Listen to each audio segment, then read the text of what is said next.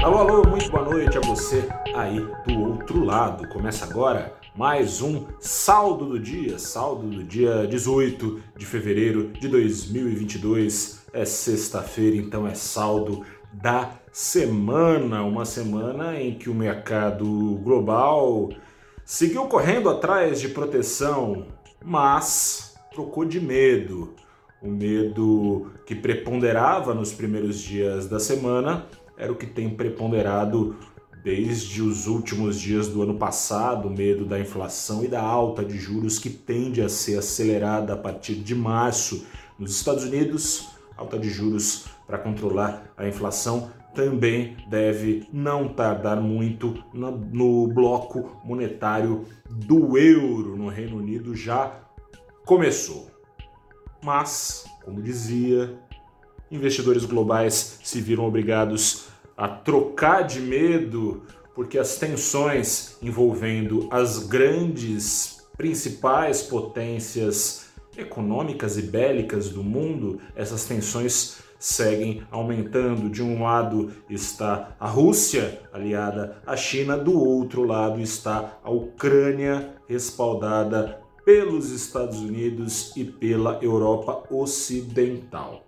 No meio disso tudo, está o mercado. Então, o que aconteceu aqui no Brasil? Aconteceu o seguinte: no começo da semana, antes do medo ser trocado, o Ibovespa até que segurava a onda bonitinho na quarta-feira, fechou com acumulado em uma semana de mais de 1,4% de ganhos. Esses ganhos, no entanto, foram mais do que evaporados em apenas dois dias. O Ibovespa fechou a semana com uma queda acumulada de 0,6%.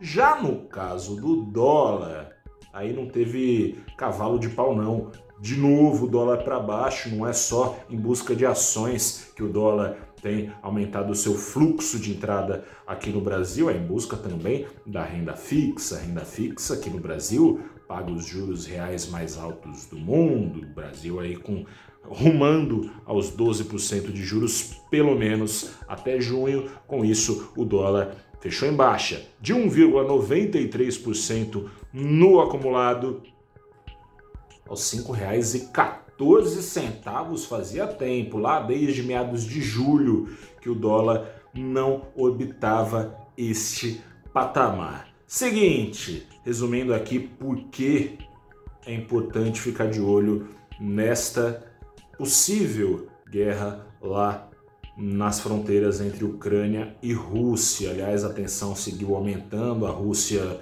podia ter esperado um outro momento, se é que, como diz a Rússia, é algo protocolar. Rússia marcou testes nucleares, algo que não acontecia ao longo da pandemia, justamente para agora, em meio a essa escalada de tensões, ao menos e que continue assim, retóricas essas tensões. Fique de olho. Dois pontos importantes. Guerra nunca é bom, guerra é, significa países despendendo seus recursos para armamento, uh, para atacar uns aos outros e não para aumento de renda, e isso aumenta a desigualdade. Barreiras comerciais erguidas entre os países significa também menos crescimento econômico, mais miséria, com mais miséria, menos receitas para as empresas, incluindo as listadas. Não tem só isso, tem também risco de pressão inflacionária. Aliás, esses efeitos que a gente teve na pandemia são comparáveis ao de uma guerra. Então, podemos ter uma guerra de fato.